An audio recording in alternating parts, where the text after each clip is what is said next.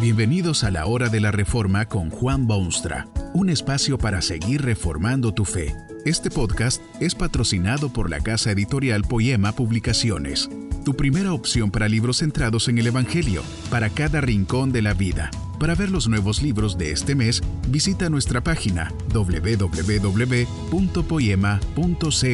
Ahora escuchemos a Juan Boonstra con el programa de hoy.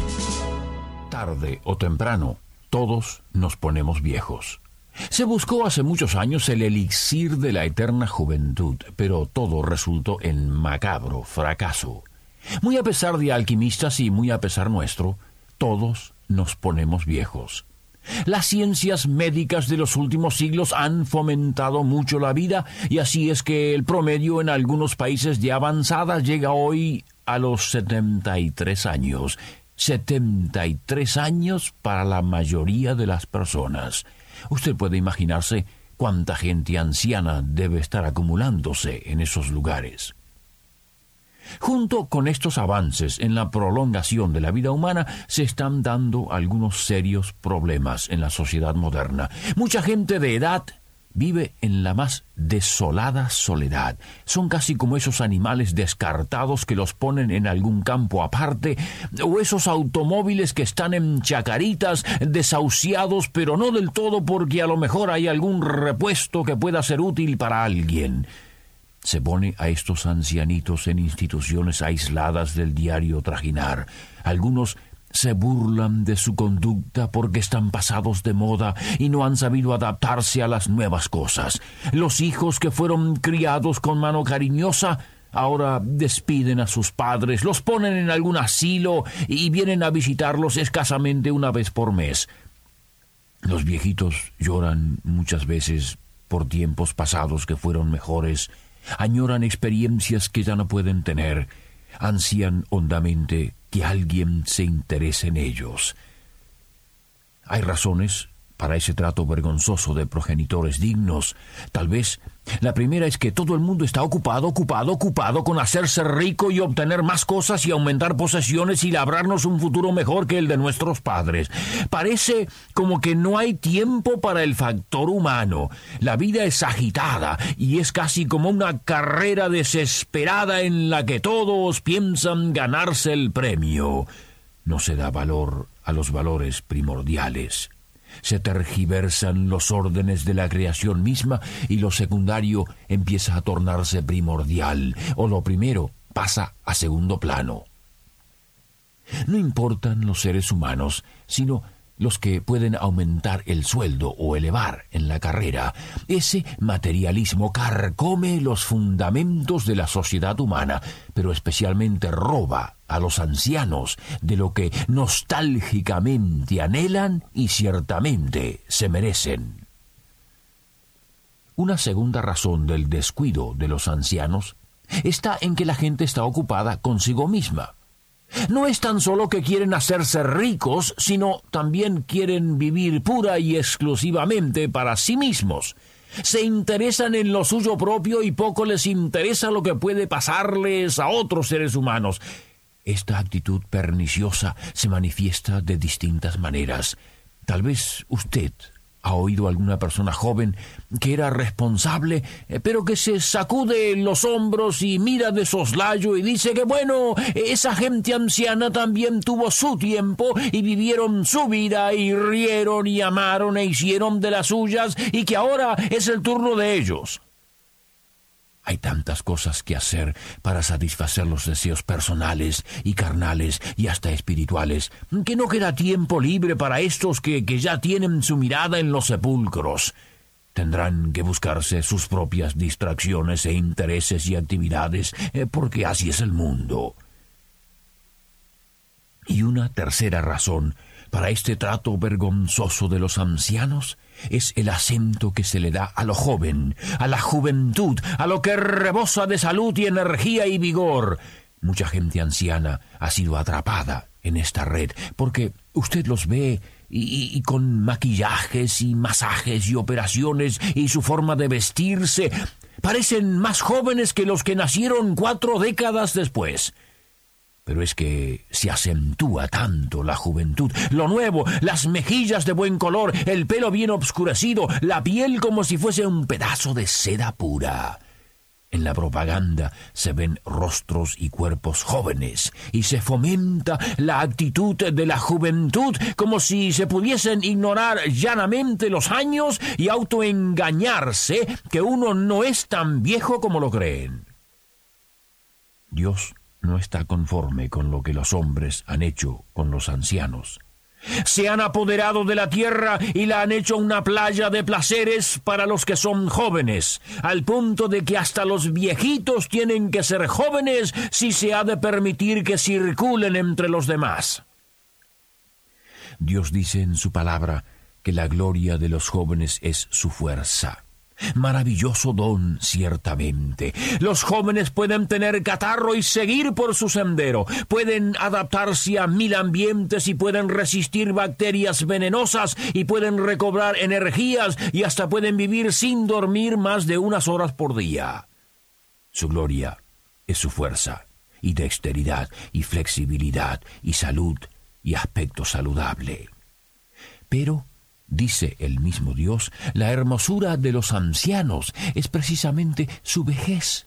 Ese es su tesoro número uno, esa es su belleza, esa es la característica que los distingue de todos los demás seres humanos y que los hace seres humanos y hermosos. Piense usted en el aporte que han hecho estos ancianos. Cierto es que a veces hay grupos jóvenes que solo ven la contaminación ambiental y no los edificios altos y los rápidos automóviles y las eficaces fábricas. Ven las guerras de que han leído en libros de texto, pero no perciben la paz en que nacieron y han vivido. Critican, pero no construyen. Se quejan, pero no contribuyen. Roban mérito a los demás, pero no quieren ganárselo ellos tampoco. Esta gente que ahora vive a la merced de sus prójimos fueron los pioneros de épocas de lucha, sudaron la gota gorda para mantener un hogar y vestir a sus hijos y educarlos y prepararles un lugar en este obstinado mundo. Han legado a la raza su sabiduría y sus acciones y su ejemplo. Compusieron nuestros himnos y nos dejaron su música, abrieron caminos en la selva humana e iluminaron senderos que antes eran tinieblas puras. La próxima vez que sienta un deseo inapagable de condenar a los ancianos, piense en la carretera que viaja, o la radio que escucha, o el impreso que lee, o las ropas que viste, o el nombre que lleva descubrirá que el aporte de estos que ahora son viejitos es simplemente espeluznante. Cuando ellos llegaron al escenario humano, las cosas no eran promisorias ni el futuro halagador, pero cerraron sus puños y se privaron de mil cosas y lucharon y se cayeron muchas veces para levantarse de nuevo y echaron las bases de la sociedad de la que usted es ahora parte integral. Considere el aporte de estos ancianos. Escuche también a su sabiduría. Dicen que los buenos vinos mejoran con el pasar de los años, pero más cierto es que la sabiduría se multiplica en el pecho de la experiencia. Muchos de estos veteranos vieron guerras y vieron muerte, leyeron libros y aprendieron en la experiencia diaria. Aunque lean poco, son enciclopedias vivientes. Han madurado como esas frutas magníficas que necesitan del tiempo y del sol y de la lluvia para rendir ese sabor que las hace imposibles de reemplazar. Cierto es que quizá no sepan gran cosa de computadoras y de vuelos espaciales y de la tecnología actual, pero su punto fuerte está en la región de las más grandes necesidades humanas, la de las relaciones entre unos y otros. ¿Qué sabiduría han adquirido estos ancianitos tan solo por haber vivido tantos años entre seres humanos idénticos a usted? A veces Hay quienes creen que la gente, el ser humano, la persona, es totalmente distinta a lo que fue en el pasado, pero esto es un serio error. Las necesidades del alma humana, de su fuero interno, de sus emociones, son exactamente las mismas a través de todos los siglos. A todo ser humano, ahora y antes, le agrada amar y ser amado. A todo ser humano le resulta indispensable sentirse parte de otros, porque es, por creación, un ser social. Si usted se encuentra en encrucijadas de cualquier tipo, búsquese a su papá, su mamá, algún tío o alguna persona, no tan solo conocida, sino de avanzada edad. Puede ser el bálsamo más curativo que haya visto jamás los ancianos poseen mucha más sabiduría que la que usted cree.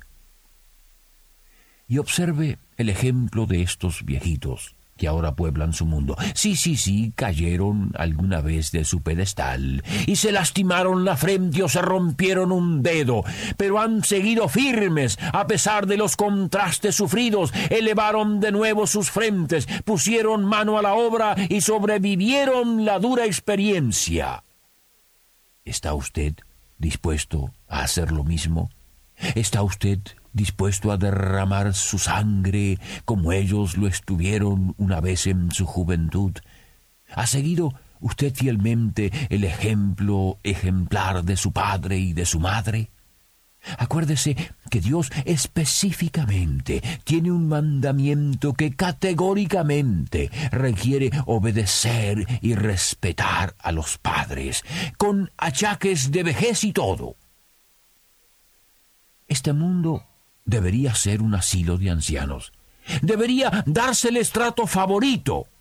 Debería escucharse su voz a lo largo de la patria Deberían los jóvenes oír sus consejos y apreciaciones. Deberían ser integrados como parte principal de la maquinaria humana. Lo triste de todo esto no es que mucha gente se haya puesto vieja. El problema es que un día de estos se acaban las oportunidades de oír la voz redentora de Cristo y los susurros amantes de Dios Qué sola debe ser la soledad de los ancianos sin Salvador y sin Dios. Tal soledad debe ser insoportable, sin asilo. Que este mensaje nos ayude en el proceso de reforma continua según la palabra de Dios. Si quieres profundizar en la exposición bíblica, puedes buscar más recursos en www.poema.co.